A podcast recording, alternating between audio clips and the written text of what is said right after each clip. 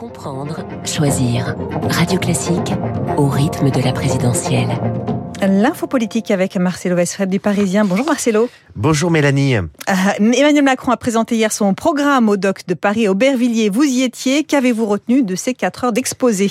Les proches du candidat nous avaient vendu des mesures, je les cite, abrasives, qui feront parler avec un effet waouh.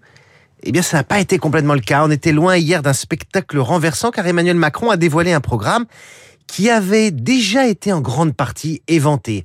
Retraite à 65 ans, RSA conditionné à des heures d'activité, évolution de la fiscalité sur les successions, fin de la, la redevance télé, prime Macron triplé, tout était déjà sorti et il y a bien eu, certes, quelques nouveautés comme sur l'école Macron.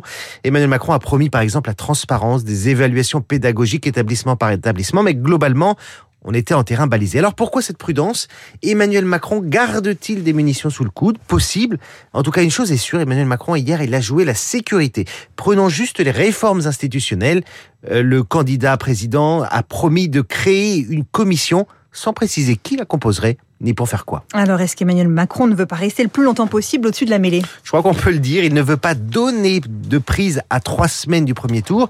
Emmanuel Macron a encore rappelé qu'il ne débattrait pas avec ses concurrents. C'est comme s'il voulait préserver son capital sondagier. Il est, rappelons-le, à plus de 10 points de, ses concurrents. D'ailleurs, ses adversaires ne les a jamais cités. À un moment, un journaliste a voulu savoir s'il pourrait enrôler Valérie Pécresse dans un gouvernement s'il était réélu.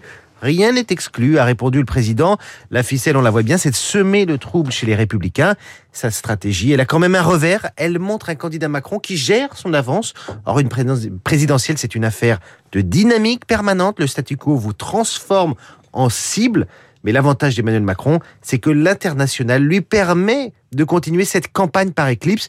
D'ailleurs, à 19h08. Précisément hier, Emmanuel Macron a mis fin aux échanges en expliquant qu'un appel avec le Premier ministre canadien euh, Trudeau l'attendait. Le candidat a alors remis sa casquette de chef de l'État. Après quatre heures de conférence quand même. Merci beaucoup l'info politique avec Marcelo Vesfred du Parisien.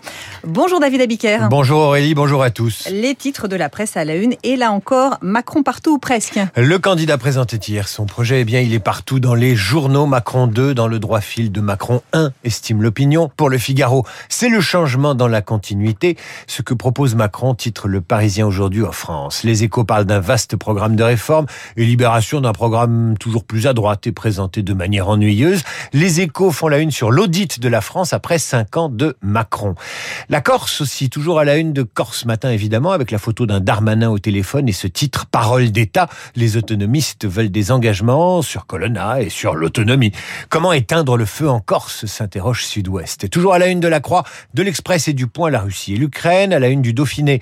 Sergei Girnov, ex du KGB, installé en France, raconte Poutine fréquenté dans les services il y a 30 ans. Voilà ce qu'il en dit. Poutine était un espion insignifiant et raté. Il faudra qu'il fasse attention celui-là. Eh bien, Poutine a fait du chemin. Dans vos hebdos, Martin Bouygues qui prépare sa sortie en beauté après le rapprochement de TF1 avec M6.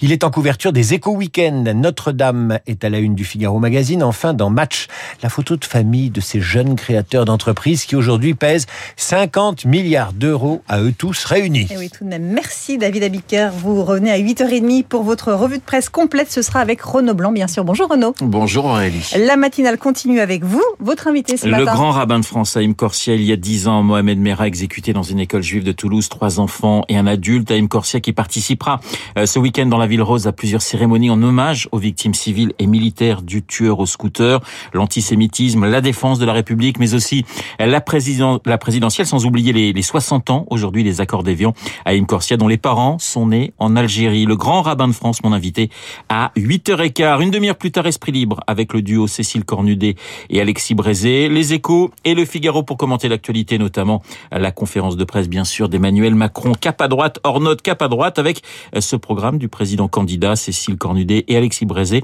Juste après, David et sa revue de presse. Dans une minute trente, le journal.